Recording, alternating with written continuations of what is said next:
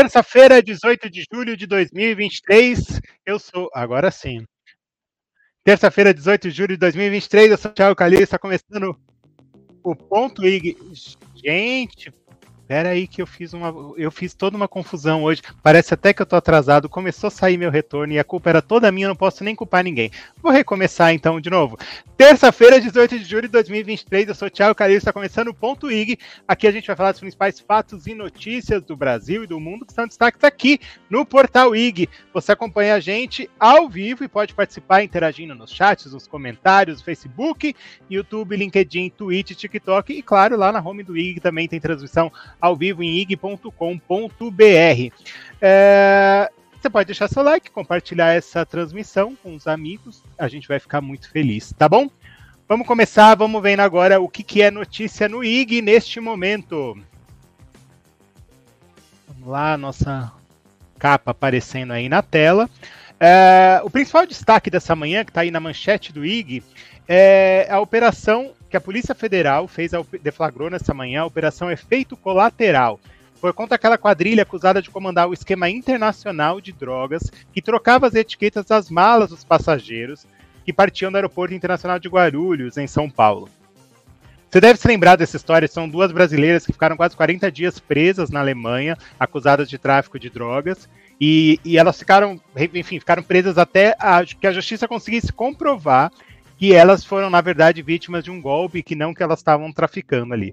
Hoje, então, portanto, foram 17 pessoas presas e foram cumprimento de 45 mandatos judiciais pela Polícia Federal.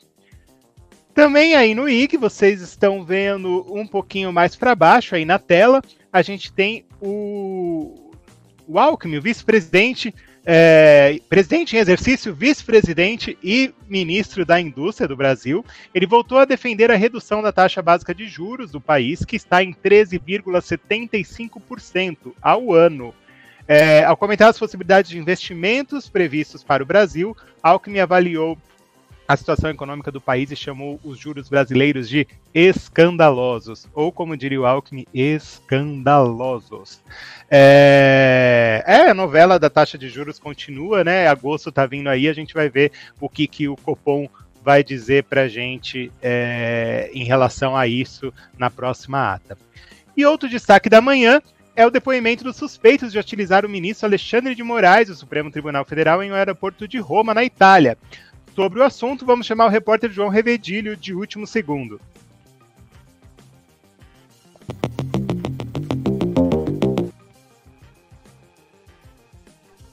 Bom dia, João. Prazer estar com Tudo você bem? aqui de novo. Tudo bem, Calil? Muito boa tarde para você, para todos que estão nos acompanhando. Prazer estar aqui nessa terça-feira para trazer essa informação do Moraes. Maravilha. João, é, hoje quem fala é o casal Roberto e Andréa Montovani, né? Além do filho do, do casal. É, no domingo, um cunhado da família também prestou depoimento e classificou o caso como um mal entendido. É, é essa versão que deve ser defendida hoje? Exatamente. Esse depoimento, na verdade, que ele começou por volta de nove e meia da manhã na sede da Polícia Federal em Piracicaba. Roberto e Andréa Mantovani são suspeitos de hostilizarem o ministro Alexandre de Moraes no aeroporto de Roma. O caso aconteceu na última sexta-feira, enquanto Alexandre de Moraes aguardava um voo para um outro país da Europa e o casal ao Brasil. Essa nota foi enviada pela defesa no domingo de que houve um mal entendido e de que o casal, na verdade, teria sido vítima da situação. Um dos seguranças do Ministério de Moraes teria agredido verbalmente a Andrea Montovani.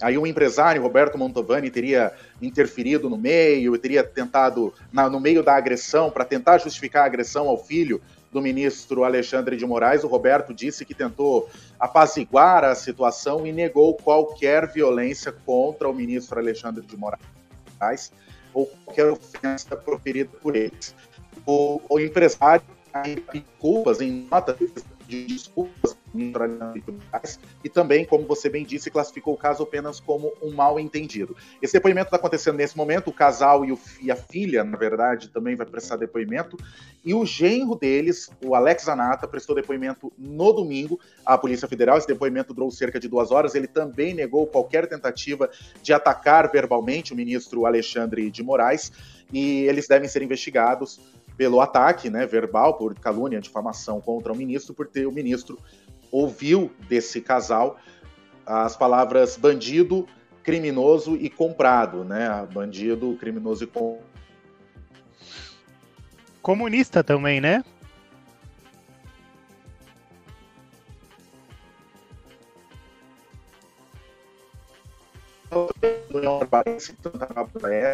e também foi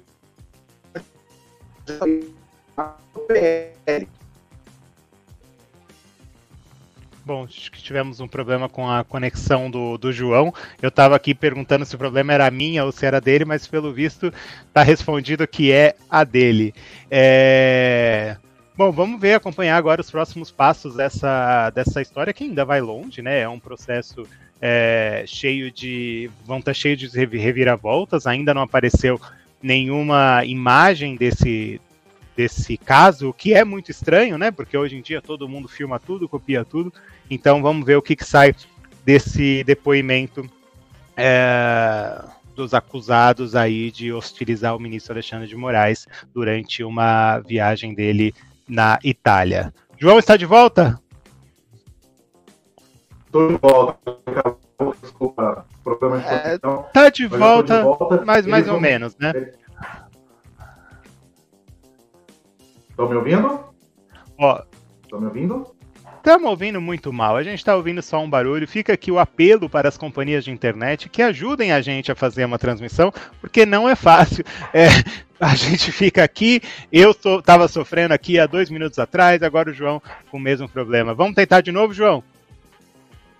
Vamos, agora está me ouvindo melhor? Melhor. Calil? Bora. Está me ouvindo melhor? Estou ouvindo. Agora sim, perfeito. Então, só para concluir, essa, esse depoimento está acontecendo neste momento na sede da Polícia Federal em Piracicaba e o casal e o Montovani vão responder o processo em liberdade. Maravilha. Uh, João, o presidente Lula está participando nessa semana da terceira cúpula da Comunidade dos Estados Latino-Americanos e Caribenho e da União Europeia, em Bruxelas. O Lula se encontrou com o líder da França, da Colômbia, da Argentina, hoje é, e com outros, né? Tem vários. Hoje é o último dia dessa, dessa cúpula. É, e o presidente Lula voltou a falar sobre guerra da Ucrânia, e política na Venezuela, dois assuntos ali que são espinhosos para o presidente. O que, que o Lula falou? Sobre a guerra da Ucrânia, o Lula criticou o financiamento de países europeus aos militares ucranianos, né? Vale lembrar que Estados Unidos, Itália, Inglaterra têm ajudado militares ucranianos com armamentos, com munições, até tanques de guerra, e isso foi alvo de críticas do presidente Luiz Inácio Lula da Silva. Ele também criticou a questão das sanções. Né? Ele disse que eh, as sanções prejudicam apenas os mais vulneráveis, as sanções aplicadas pelos países ocidentais à Rússia por conta da guerra. Em relação a esses investimentos feitos pelos países europeus, Lula afirmou que esse dinheiro poderia ser revertido para o combate à miséria e à fome. Mas a declaração não pegou tão mal como as últimas declarações do, do presidente Luiz Inácio Lula da Silva. As últimas que ele fez é, na China, no começo do ano, pegaram muito pior, a repercussão foi muito mais negativa do que essa que ele fez no, neste fim de semana. Mas ele se reuniu sim com o presidente da França, Emmanuel Macron, se reuniu também com o presidente da Argentina, Alberto Fernandes, e com representantes do governo da, do governo da Venezuela e também da oposição venezuelana. Nessa reunião, Lula pediu para que a situação do país se resolvesse visando as eleições de 2024. É importante lembrar que terá novas eleições. Nicolás Maduro irá a pleito novamente no ano que vem. E já está uma repercussão negativa na Venezuela, dizendo que as eleições já estão fraudadas mesmo um ano antes delas acontecerem. A gente sabe que a Venezuela vive uma ditadura já há muitos anos, né? embora o governo brasileiro não aceite isso e diga que a Venezuela vive uma democracia, a gente sabe muito bem que a ditadura Nicolás Maduro dura desde o fim da era Chaves que já era uma ditadura anterior na Venezuela. Neste momento, o presidente Luiz Inácio Lula da Silva está reunido com o chanceler alemão Olaf Scholz.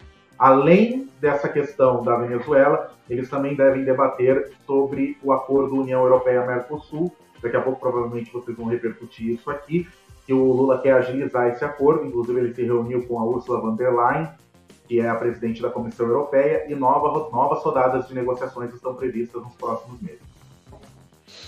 Muito bem, é, o, o Brasil protagonizando novamente né, um debate internacional, um posicionamento internacional que a gente estava muito à margem, né? E isso o, o presidente conseguiu ganhar esse protagonismo. É, mas agora aparentemente com as coisas mais calmas, né? Ele tem sido mais comedido na, na, nas suas falas. É... E nessa segunda-feira, o Celso Sabino iniciou o trabalho como o novo ministro do Turismo, né? Demorou, essa novela também foi longa, vai, não vai, sabe quem vai ser, vai cair a ministra, não vai. É, o deputado foi uma exigência do União Brasil em troca do apoio ao governo na Câmara. João, um apetite do Centrão foi saciado? Como que está a relação agora? Não foi totalmente saciado. Do União Brasil foi saciado no primeiro momento, porque tiraram a Daniela Carneiro, que estava rachada com o partido, inclusive ela pediu desfiliação do União Brasil, por conta de uma disputa de poder pelo diretório da legenda no Rio de Janeiro. Inclusive o marido dela, o Vaguinho, que é o Wagner Carneiro, presidente de Belfort Roxo, um dos políticos mais influentes do Rio de Janeiro, já se desfiliou do União Brasil e já assinou com o Republicanos. É o mesmo caminho que a Daniela Carneiro deve ter então, União Brasil não se sentia representado, por isso pediu a troca no Ministério. Celso Sabino foi confirmado no fim da semana passada como novo ministro do Turismo e já iniciou os trabalhos nesta segunda-feira. Ele conheceu o quadro técnico, teve ali conversa com os funcionários para mostrar o que, que ele queria da pasta, entender quais foram os projetos iniciais da Daniela Carneiro nesses primeiros sete meses ali de gestão no Ministério do Turismo mas ele também deve se reunir nesta terça-feira com o ministro da Casa Civil, Rui Costa. Lá ele deve conversar sobre as metas do presidente Luiz Inácio Lula da Silva para a pasta nos próximos anos e também sobre os termos da posse. A posse dele está programada para o começo de agosto, quando volta os trabalhos no Legislativo. É importante lembrar que Celso Sabino, na teoria, estaria de recesso legislativo, porque ele é deputado federal, deixou o mandato de deputado, está de licença para assumir o Ministério do Turismo. Então, essa posse deve acontecer apenas na primeira semana de agosto, e isso deve ser negociado hoje com o Rui Costa, ministro da Casa Civil. Mas o Centrão ainda não está totalmente satisfeito. É importante lembrar que o Centrão é uma peça-chave no Palácio, para o Palácio do Planalto para votações importantes no Congresso Nacional. Para aprovar uma PEC, por exemplo, são necessários vários deputados, mais de 340 deputados que vão votar a favor de um projeto de lei do governo projeto de emenda constitucional, na verdade, do governo para conseguir ser aprovado. O governo conseguiu isso na reforma tributária, que tinha interesses ali do Centrão, mas outros projetos ainda o governo não tem esse número total. E então, por isso, começa a negociar com o governo. O Palácio do Planalto tem paquerado ali, principalmente o Progressistas, que é o partido do presidente da Câmara dos Deputados, Arthur Lira, e também o Republicanos, que é o partido, inclusive, do governador do estado de São Paulo, Tarcísio de Freitas. São dois partidos que sempre gostam de participar do governo, mas os dois estavam com o ex-presidente Jair Bolsonaro no governo passado. Então aí tem causado um atrito, porque tem muitos bolsonaristas nos dois partidos. Se a gente for colocar, por exemplo, no Senado, Tereza Cristina, que é do Progressistas, e Damares Alves, que é do Republicanos, são bolsonaristas de primeira ordem, são aliadíssimas do ex-presidente e não aceitariam entrar para o governo federal.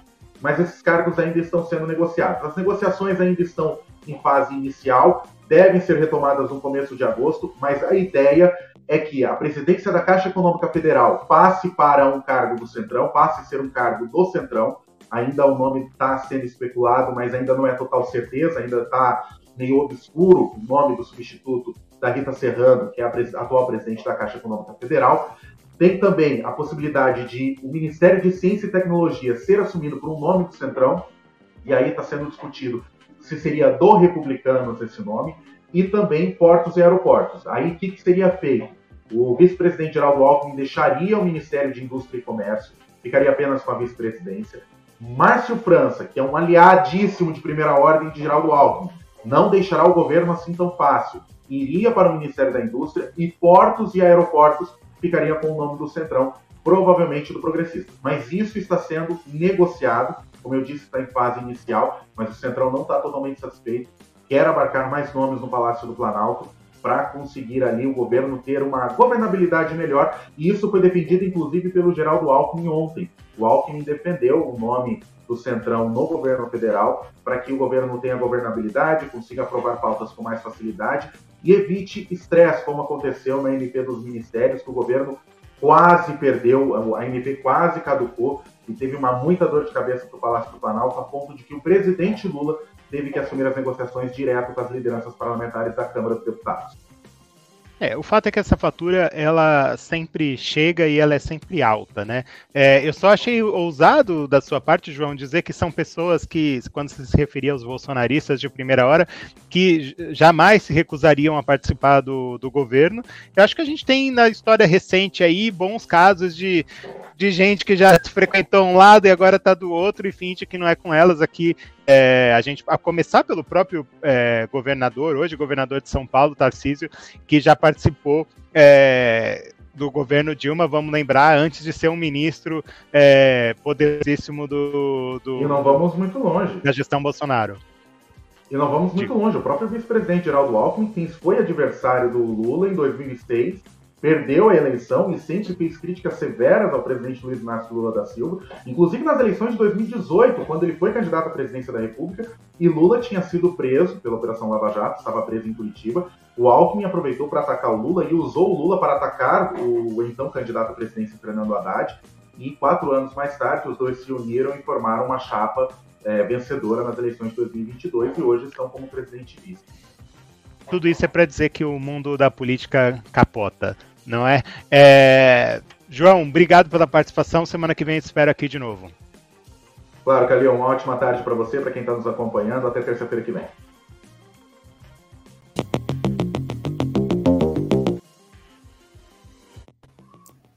Olá, e agora eu estou aqui com a Dimitra Coutinho de novo. É, semana passada ela veio deu uma aula para gente sobre é, reforma tributária, sobre impostos, mas hoje ela está aqui para falar sobre outro assunto, é, para falar do Desenrola, que é um importante projeto do governo do governo federal que começou nessa semana. Segundo o ministro da Fazenda, Fernando Haddad, são 2,5 milhões de pessoas com dívidas de até 100 reais que podem ter o nome limpo. Dimitra, como que funciona esse programa? Boa tarde. Boa tarde, Calil. Boa tarde a todo mundo que está acompanhando a gente. Então, o Desenrola começou a funcionar agora nessa segunda-feira em, uma, em partes, né? O programa tem duas faixas. Então, tem a faixa 1, que engloba é, pessoas que têm salário de até dois salários mínimos ou que estão inscritas no CAD único e que têm dívidas de até 5 mil reais essa fase não tá essa faixa não está funcionando ainda no programa Desenrola. O que está acontecendo nesse momento no programa Desenrola são re as renegociações de dívidas da chamada faixa 2. A faixa 2, que é para pessoas que têm renda mensal de até 20 mil reais e que tenham dívidas que foram contraídas aí até 31 de dezembro do ano passado. Então, essa, fa essa fase do, do desenrola está em andamento, essa renegociação é, de dívidas da faixa 2 e também essa questão da desne desnegativação é, de dívidas de até 100 reais já está valendo também. É importante a gente lembrar que isso não significa que as dívidas vão ser perdoadas. O que está acontecendo nesse momento é que os bancos estão limpando o nome das pessoas que têm essas dívidas de até 100 reais, mas as pessoas ainda precisam pagar essas dívidas, seja quitando elas ou seja fazendo uma renegociação com os bancos. O banco tira lá o nome da pessoa de uma lista de devedor, do Serasa, SPC, essas coisas, é, e aí ele propõe um acordo para pro, pro, quem está devendo, né? Pro, pro, para a pessoa, é isso?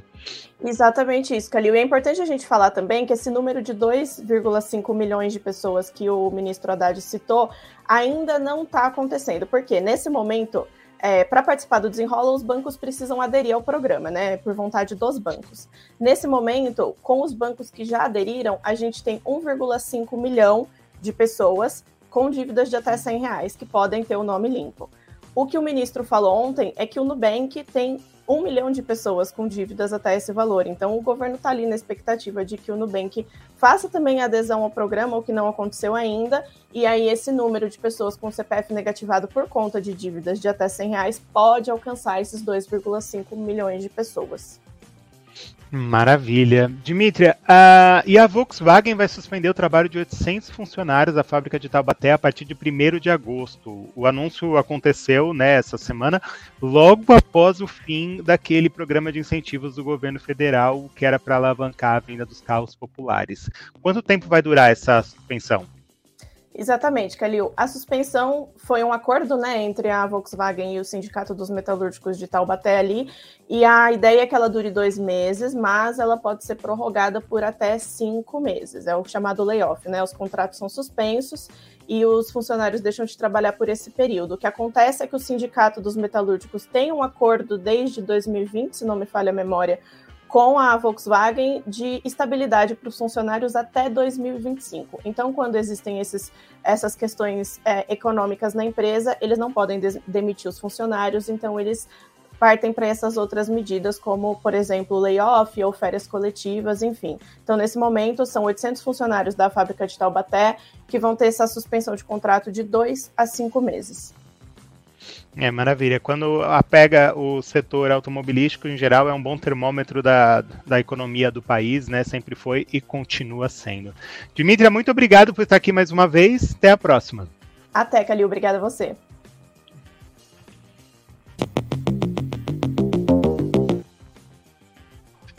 E hoje quem está aqui com a gente também é o Gabriel Perlini, nosso colunista do IG Gente. Boa tarde, Gabriel. Obrigado por estar aqui Imagina, Ti, obrigado eu por ter me convidado para participar desse momento aqui. Tô achando bastante bacana essa iniciativa do portal.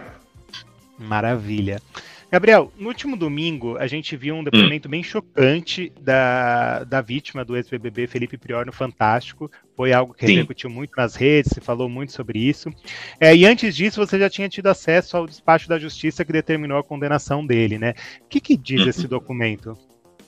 Esse documento ele é muito delicado, viu, Ti? Porque, é, embora uh, já tenha sido alardeado a condenação do Felipe Prior, né, a seis anos de, em, em regime semiaberto, essa, essa condenação é, feita pela juíza é uma condenação bastante atípica. O documento ele tem 51 páginas. E é muito raro a gente ver é, uma condenação tão, tão longa assim. Esse volume de páginas normalmente é quando você faz um processo inicial, sei lá, uma, um, abre um recurso e tudo mais. É, mas para esse caso em específico, essa quantidade de páginas nessa, nessa condenação vem justamente pela dificuldade em se comprovar que houve ou se houve ou não o estupro. O que, que a juíza fez? Ela pegou e anexou, ela colocou na decisão dela os depoimentos de todas as testemunhas que foram ouvidas neste caso. Foram quase 20 pessoas. E por que, que ela decidiu fazer isso? Porque logo no começo da decisão dela, ela fala o seguinte: que ela conseguiu comprovar a existência de um estupro mediante as falas das testemunhas. Normalmente, esse tipo de crime ele já é um crime bastante delicado na hora de, da, da justiça fazer a investigação, porque muitas vezes, quando ele ocorre, a, a, a vítima ela não, ela não vai prontamente prestar uma queixa, abrir um processo, fazer o exame de corpo de delito, enfim, fazer coleta de material do corpo dela para saber se houve não, ou não realmente ali a, a penetração, resíduos sexuais e por aí vai. Nesse caso ainda foi mais delicado, porque a denúncia foi feita seis anos após a existência do crime. Então a juíza ela teve que fundamentar muito bem a decisão dela e falar: olha, eu estou considerando a existência de um estupro porque todas as testemunhas que foram ouvidas deram pareceres muito bem costurados, todas elas que falavam, né? No caso, as testemunhas é, que foram arroladas aí pela, pela vítima, né? Que foi chamada de Temes nos autos. É, então, as testemunhas que é, reforçaram a tese do estupro, elas deram depoimentos muito parecidos e muito enriquecedores em termos de detalhes e em nenhum momento se, contra se contradisseram. O que pegou de ruim para o Felipe Prior é que as testemunhas dele não o ajudaram em absolutamente nada e os depoimentos dessas testemunhas, inclusive o depoimento de Felipe Prior, não foram suficientes para desdizer aquilo que as testemunhas e até a própria vítima é, colocou ali no, durante os depoimentos dela. Então, é um, é um documento bastante extenso, bastante delicado e bem detalhado, onde a justiça basicamente levou em consideração o poder das testemunhas. E aí depois eu fui ouvir alguns outros advogados, eles me falaram que isso é um rito normal em crimes desta natureza, porque é que nem eu falei para você aqui logo no começo. O crime de estupro ele é um dos mais subnotificados do nosso país. Então, quando ocorre a notificação, a, a coleta de provas já é muito mais difícil. Então, por isso que a justiça já está habituada a lidar com os pareceres das testemunhas, né? E aí quando você não tem uma defesa muito bem montada, quando você não tem testemunhas que te ajudem a rebater as informações ou a desmentir o outro lado, aí fica bem complicado para quem está sendo acusado aí de ter cometido crime. É muito, muito forte todo, toda a história, o depoimento, os laudos que você trouxe para a gente na, na, na coluna, é, é, tudo muito forte. O Prior foi condenado a seis anos de prisão em regime semiaberto por estupro, nesse caso específico que a gente está comentando aqui, só que não é a única acusação que ele responde, certo? Exatamente, ele já é réu em mais um outro é, processo. Então, nesse daí, dessa vítima que foi identificada como Temis, ele já foi condenado cabe recurso, ele pode recorrer dessa decisão, não tem problema. Mas ele já é réu em um outro processo, que também vai ser julgado muito em breve. E ele responde a mais outros dois processos também por crimes da mesma natureza. Então entende como tem um cenário desenhado ali para o Felipe Prior que não é muito fácil. Quando quatro pessoas vêm e te denunciam sobre o mesmo crime que ocorreram em datas diferentes e são pessoas que não têm uma relação entre si, tem uma coisa, tem um, um cenário muito problemático se desenhando aí para o Felipe Prior. Muito problemático mesmo. Nesse caso aí da vítima que a gente está expondo te, é, dessa reportagem, é, esse caso da laceração, é, ele pegou muito em cheio também na condenação do Prior. E aí é importante falar um detalhe, que esse laudo médico, ele foi anexado a, ao caso, né, e a laceração, ela não é tão comum em, é, de ocorrer em caso de relações sexuais consensuais. E essa foi a análise da médica que atendeu a vítima no dia em que ela deu entrada no hospital. É importante a gente pontuar uma situação que é bem delicada também. Quando essa médica que atendeu a vítima é, do Felipe Prior foi ouvida, ela iniciou o discurso dela no depoimento falando que ela não se lembrava da vítima. Por quê? Nesse caso de atendimento, né, embora ela tenha dado entrada na urgência do hospital, é, da emergência do hospital, é, é, um caso muito simples de ser resolvido, né? Então, uma sutura básica já resolveria, coisa que ela não passou. Ela não passou por essa suturação, ela fez um protocolo medicamentoso somente isso. E ela falou: quando os casos são muito delicados, que envolvem de fato uma denúncia de estupro, e isso seria mais fácil dela memorizar. Mas no caso dessa vítima, ela teve que recorrer ao prontuário médico para se lembrar de alguma coisa, mas mesmo assim ela não se lembrava efetivamente da vítima. Porém, o que pegou foi que a juíza, ou desculpa, a delegada, durante a colheita do depoimento, fez uma pergunta muito perspicaz, que era justamente essa: a laceração, ela costuma ocorrer em que circunstância? Quando é um ato sexual consensual, normalmente a mulher ou a, a, a, a pessoa que está na condição ali de receber a penetração, ela é quem dá a orientação, né? Fala assim, ó, tá, tá machucando, não tá e tudo mais. Quando ocorre a laceração, normalmente, segundo a médica no seu depoimento, é em relações não consensuais. Então aí também a justiça interpretou como um fator contra o Felipe Prior, de que, assim, se fosse consensual, a menina talvez não tivesse dado entrada no hospital com o ferimento na vagina, né, com essa laceração. Pois é, um caso muito, muito triste de, de se comentar. Outro ponto uhum. que também não, não, é muito, não é muito mais animador é a, a, situação econômica né, do mercado da comunicação, que a gente acompanha bem, bem de perto. Né? Ontem foi a vez da, da de cortes na Record, e, mas que também já, já, já ocorreu em outras emissoras. Né? Como é que está é. esse cenário? Eu acabei de soltar uma matéria, eu acho que dois minutos antes de entrar aqui contigo, que o pesadelo lá na Record continua. Então hoje é o segundo dia de demissões que estão rolando lá. Ontem foram quase 200 nomes uh, demitidos. A gente tem aí profissionais do vídeo, vocês estão vendo aí é, alguns profissionais bastante conhecidos, como a Patrícia Costa, que era apresentadora lá, outros uh, repórteres que estavam lá fazendo uh, fazia bastante tempo também, e principalmente executivos. Lá na Record, é, quem já trabalhou na Record, ou quem conhece os bastidores da Record, sabe que ali tem muito cacique para pouco índio, e essa é uma regra, é, é, um conhecimento meio que geral do mercado. Muita gente lá vira diretor assim do nada, e aí você não sabe exatamente o que aquele diretor faz, você só sabe que ele ganha um alto salário e manda e desmanda em algumas coisas ali. A Record optou por acabar com a maior parte dos cargos executivos de profissionais que de fato não tinham um papel tão relevante ali na dinâmica do jornalismo.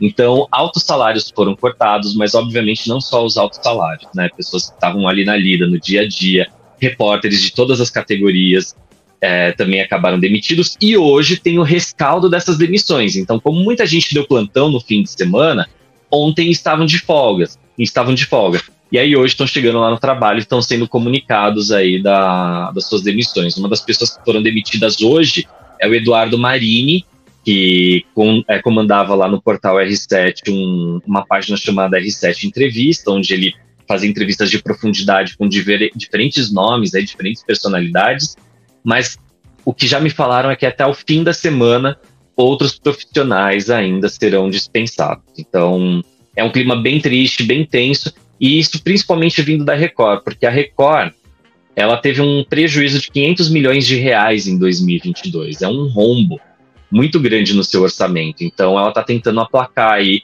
essa, esse prejuízo e não fazer com que 2023 seja um ano tão, tão complicado também em termos de, de faturamento, né? É, sem dúvida nenhuma. E, e não é a Record, a Record não está sozinha nessa, né? Você falou da, você já contou da Gazeta que passou por um processo parecido. É, uhum. Bandeirantes, né? Teve um processo também complicado. Como é que. Exato. Como é que a Globo também, né? As emissoras hoje, tia, elas estão seguindo um comportamento de mercado. Meu gato está fazendo uma participação especial aqui, desculpa, tá, gente? É, ele, a Globo iniciou essa tendência no mercado. Quando a Globo, no começo do ano, resolveu demitir grandes nomes do jornalismo e trocar por profissionais mais baratos, e até mesmo demitir, encerrar algumas funções, como alguns outros cargos executivos, isso ditou uma tendência, isso acendeu um alerta no mercado de uma maneira geral. E meio que deu permissão, se assim a gente pode dizer, para que as outras emissoras seguissem por esse caminho. Então, a Globo fez um passaralho gigantesco no começo do ano. É, a Record já tinha sinalizado que seguiria por esse caminho, só que antes da Record se manifestar efetivamente, a gente teve a crise deflagrada na Band por conta do Faustão. A, a Band vinha aí tentando esconder um déficit orçamentário de 100 milhões de reais provocado exclusivamente pela produção do Faustão, que virou uma baita de uma bola de neve ali, o, o programa dele, e, e, enfim, por conta de um egoísmo aí do, do apresentador, muita gente acabou perdendo emprego. É, a TV Gazeta seguiu pelo mesmo caminho, faz duas semanas, uma semana, acho que duas semanas que eu dei a notícia também na coluna falando do fim de programas, de grandes demissões, e agora a gente tem a Record. Mas também é sabido que a Rede TV vai passar por uma situação como essa, e tá meio que salve-se quem puder em todos os lugares, viu? É, a gente tem que torcer, aí a gente volta para o nosso assunto anterior, é torcer para a economia do país melhorar logo, porque são muitos empregos, são muitas, são muitas, muitos profissionais, muitas vidas impactadas por essas coisas. A gente não está falando só dos profissionais que estão na frente do vídeo, mas a gente está falando de uma equipe muito grande que trabalha nos bastidores. A gente falou do Faustão, é, o Faustão saiu, né, do, do programa, rompeu com a Band, mas nada de aposentadoria. Pois é. Assim, o que está rolando com o Faustão é uma situação bem delicada as emissoras todas, elas têm um certo carinho, uma visão muito positiva pela imagem do Faustão.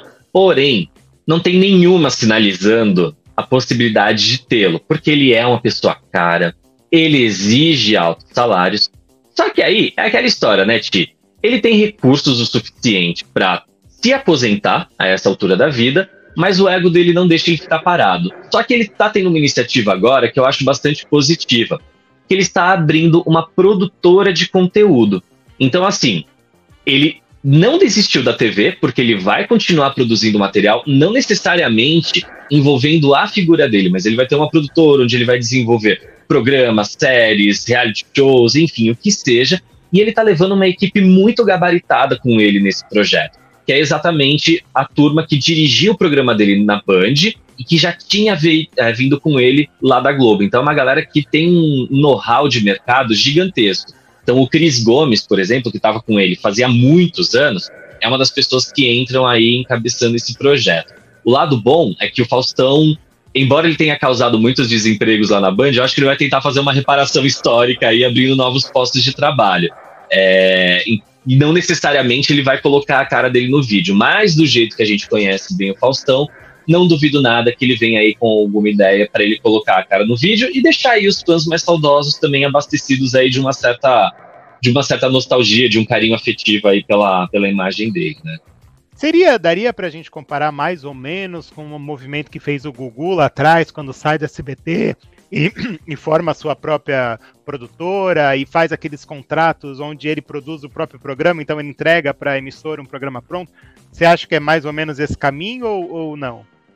Eu acho que pode ser um dos caminhos, Ti. Eu acho, inclusive, que a, produtora do Gugu, ela nasceu inicialmente desse jeito aí que você comentou. Mas teve um determinado momento que a produtora do Gugu virou um dos maiores polos de produção audiovisual aqui do Brasil. Então, várias outras emissoras alugavam o espaço da produtora do Gugu. Ainda acontece isso hoje para produzir os programas que elas não conseguem fazer dentro das suas dependências. Então, acabava ficando mais barato e o Gugu lucrava por fora. Acredito que é por esse caminho. Acredito realmente. Eu não sei se o Faustão de fato vai investir num espaço físico ou se a produtora dele vai ser mais uma condensadora de conteúdos e aí vai terceirizando espaços para viabilizar esse, esses conteúdos que forem produzidos por eles. É legal. Vamos ficar de olho. O Faustão é um excelente profissional, não tem nem o que a gente questionar isso, está mais que comprovado e então desejar boa sorte para ele. Gabriel, foi muito bom ter você aqui com a gente. Espero que você Obrigado, volte aqui no Ponto IG. Quando você me chamar, tô sempre aposto, tá? Fechado, valeu. Tchau, tchau. E agora eu converso com o Lucas Barreiro, do IG Esportes. Lucas, obrigado por estar aqui. É, e parece que quando tem ponto IG, tem também Corinthians na Sul-Americana, é isso? É isso mesmo, Calil. Muito boa tarde ou bom dia para quem ainda não almoçou, né? O pessoal fala que boa tarde só depois de almoçar. Mas muito obrigado pelo convite pessoal também aí que participou do programa fazendo sempre com muita qualidade. E mais uma vez o Ponto IG acontecendo em dia de Corinthians, dia de decisão para o Timão, que no sábado se classificou às semifinais da Copa do Brasil. Hoje decide vaga nas oitavas de final da Copa Sul-Americana. Na última terça-feira, o Corinthians enfrentou o Universitário na Neoquímica Arena e venceu por 1 a 0 com gol do garoto Felipe Augusto, já que o técnico Vanderlei Luxemburgo vem usando aí times mais alternativos nessa competição internacional, vem dando muitas chances aos garotos da base do Corinthians. Porém, Calil, no jogo dessa terça-feira, teremos um reforço aí de peso para o time corintiano. É Roger Guedes, o camisa 10, que vem sendo um dos grandes destaques do timão ao longo da temporada, hoje deve reforçar o Corinthians justamente por estar suspenso no Campeonato Brasileiro. Então, sábado não enfrenta o Bahia e hoje vai ser utilizado pelo técnico Vanderlei Luxemburgo. Maravilha. E que mais a gente tem pela Sul-Americana?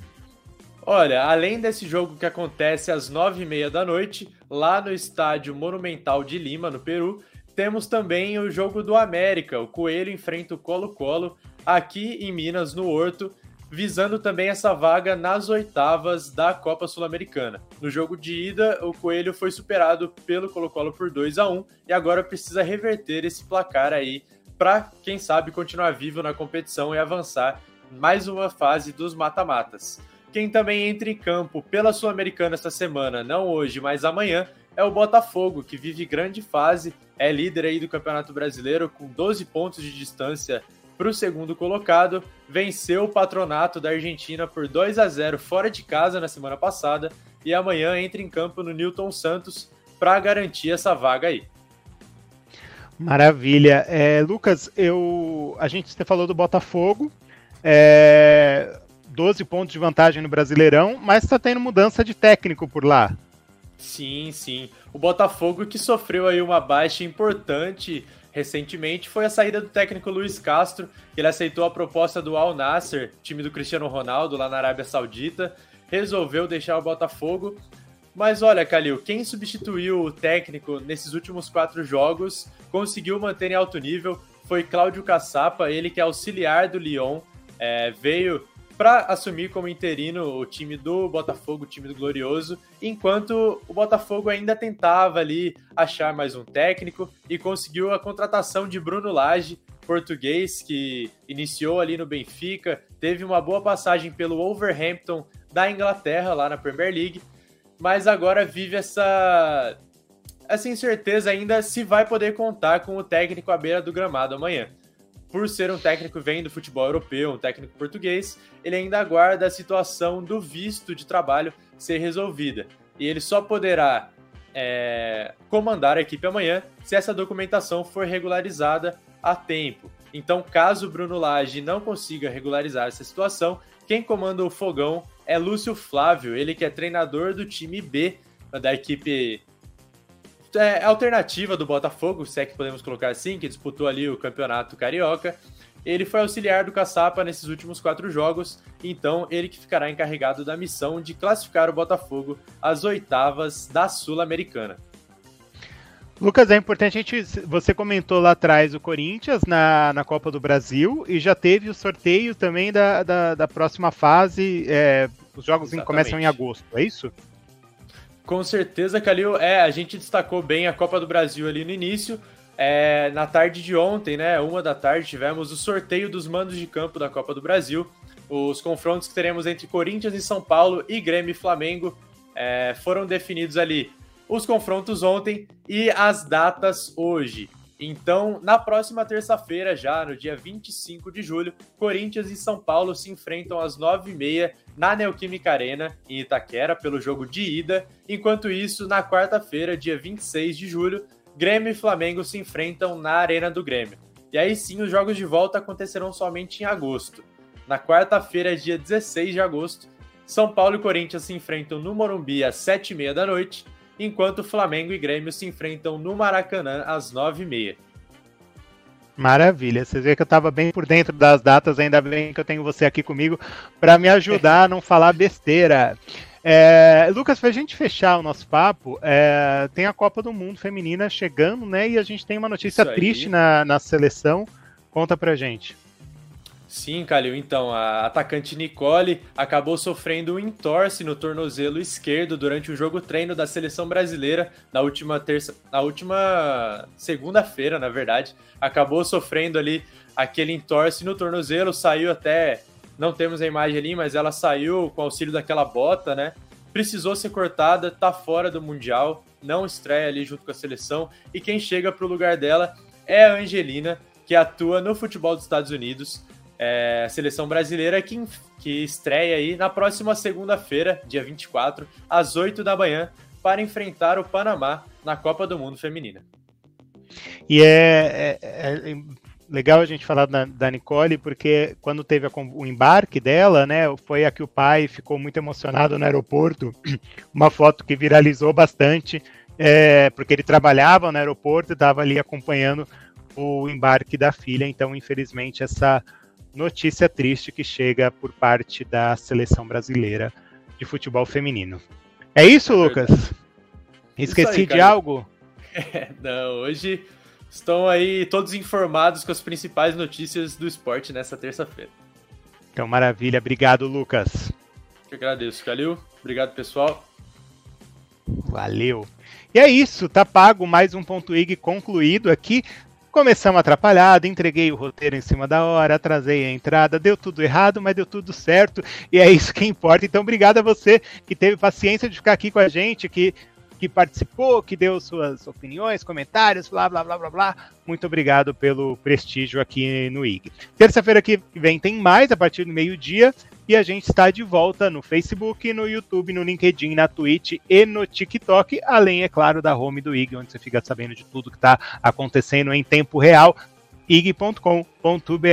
O Ponto IG foi uma produção de Kleber Matos, Gabriel Guedes, Cadu Vasconcelos e Thiago Calil, que sou eu, que também faço a apresentação. A reportagem foi de Dimitra Coutinho, Gabriel Perlini, João Vitor Revedilho e Lucas Barreiro. Os trabalhos técnicos são de Marcos Castro, Marcos Castro e Vitor Blanco.